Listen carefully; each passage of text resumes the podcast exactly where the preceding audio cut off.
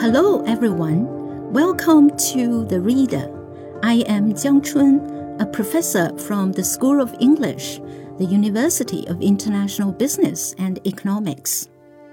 What I'm going to read for you today is selected from Create a New Development Dynamic and Sharpen the Competitive Edge. This is part of the speech by General Secretary Xi Jinping at the second full assembly of the fifth plenary session of the 19th CPC Central Committee on October the 29th, 2020. Priorities in creating the new development dynamic. The creation of the new development dynamic is a systemic project. We should strengthen planning and design at the top level and delegate detailed tasks to lower levels with priorities assigned. First, accelerating the process of fostering a complete domestic demand system. This is an important foundation for boosting the domestic economy and reinforcing its status as the mainstay of the double development dynamic. Economic activities constitute a dynamic process that rotates and moves in cycles. We should promote deeper reform, strengthen policy guidance, and remove key bottlenecks. To meet domestic demand, we should integrate the strategy of expanding domestic demand with supply side structural reform and attune the supply system closer to domestic demand. The goal is to reach an ideal dynamic equilibrium where demand drives supply and supply in turn creates demand. We need to build a modern logistics system as a key foundation for the double development dynamic, improving both hardware and software, channels and platforms. Second, expediting greater self reliance in science and technology. This is the key for China to ensure a smoothly functioning domestic economy and take further advantage of international markets. We should heighten our sense of responsibility and awareness of crisis, dispense with any illusions, and look reality in the face. We need to make breakthroughs in core technologies in key fields and remove bottlenecks in major areas. We should rouse the enthusiasm of our people for innovation, educate and attract talent in all fields, give full play to their knowledge and strength, nurture more world class scientific and technological leaders and innovation teams and build a reserve force of young scientists who have a competitive edge on the international stage. We should create a favorable environment for scientists and students who have returned from abroad, in which they may live, work, study, and conduct R&D in comfort and place them in suitable posts so that they can fulfill their potential and contribute to the country. Third, optimizing and upgrading industrial and supply chains. This is urgent if we are to secure the dominance of the domestic economy and increase China's ability in leading international engagement. Manufacturing is critical to our economy and serves as the foundation of all our efforts to strengthen the country.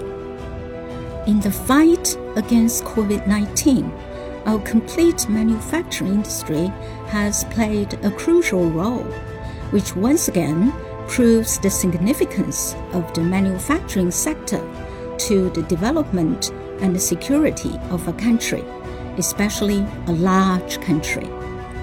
Therefore, we should prioritize efforts to make our industrial chains more resilient and competitive, and to establish industrial and supply chains that are self supporting, controllable, safe, and highly efficient. We should thoroughly analyze the industrial and supply chains for key industries, identify and address weak points that are susceptible to risk, design tailored plans and targeted policies for different industries, and gradually improve self reliance and risk control in industries and fields bearing on national security. We should take strong measures to keep our enterprises well grounded in the domestic economy and encourage industries to transfer within the country in an orderly manner, or keep the key elements of the industrial chain in China when they move abroad. Fourth, modernizing agriculture and rural areas. Economic flow between urban and rural areas is an important element of the domestic economy and a crucial factor that ensures an appropriate balance between the domestic economy and international engagement.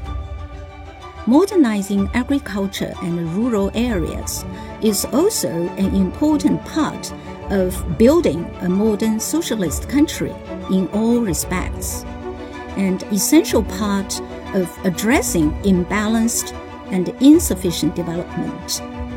The whole party should continue to give top priority to matters related to agriculture, rural areas, and rural people, and implement the rural revitalization strategy in an all round way.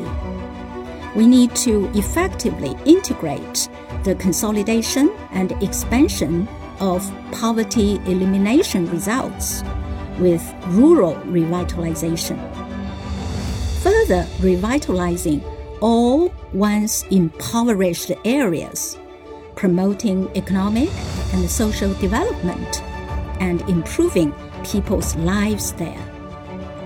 Ensuring a sufficient supply of grain and other major agricultural products is of paramount importance to agriculture, rural areas, and rural people we should never take the issue of food security lightly and must ensure basic self sufficiency in grain and absolute security of staple foodstuffs so that we always have control over our own food supply.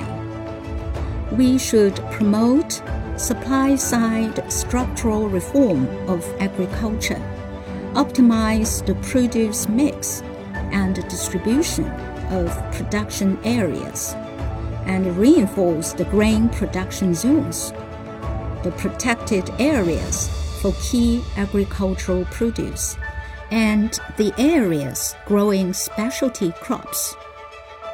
Fifth, improving quality of life. This is the fundamental purpose of ensuring unimpeded flows in the domestic economy, a key link connecting the domestic economy and international engagement, and a key element of their mutual reinforcement, satisfying the people's changing demands, improving their well being in all respects and ensuring a better life for all are the ultimate goals of socialist production. optimizing the income distribution structure and expanding the middle income group can strengthen the endogenous momentum of high quality development, which is a key link in ensuring unimpeded flows in the domestic economy. We should continue with multiple models of distribution, with to each according to their work as the principal form. Increase the proportion of the remuneration for labor in the primary distribution of gross national income. Establish a reasonable wage growth mechanism and guarantee wages and rights and interests of laborers. We should continue to expand the middle income group and pilot ways to increase earnings for middle and low income groups, such as through the right of use of land, capital, and other factors of production, and the right to proceeds from them. Adopting a problem oriented approach, we must do more to improve the lives and address the concerns of the people. Do everything in our capacity to strengthen areas of weakness and make steady progress towards common prosperity so that our people will have a greater sense of gain, fulfillment, and security. 6. Ensuring a security based development which is a red line. This is also an important precondition and guarantee for the new development dynamic and is essential for the smooth flow of the domestic economy. At this plenary session, the Party Central Committee has drawn up a strategic plan for balancing development and security which is an effective guideline for China's economic and social development in complex circumstances. We should adopt a holistic approach to national security and strengthen our national security system and capability, placing national interests above everything else with political security as the foundation and people's safety as the ultimate goal.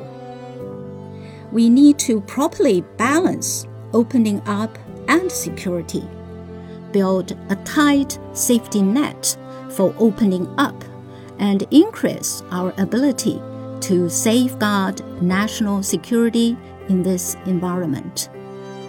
Safeguarding people's lives is our top priority, and we must raise our ability to ensure public security. We must do everything possible to ensure that the people live and work in contentment, that society remains stable and orderly, and that our country enjoys enduring peace and stability.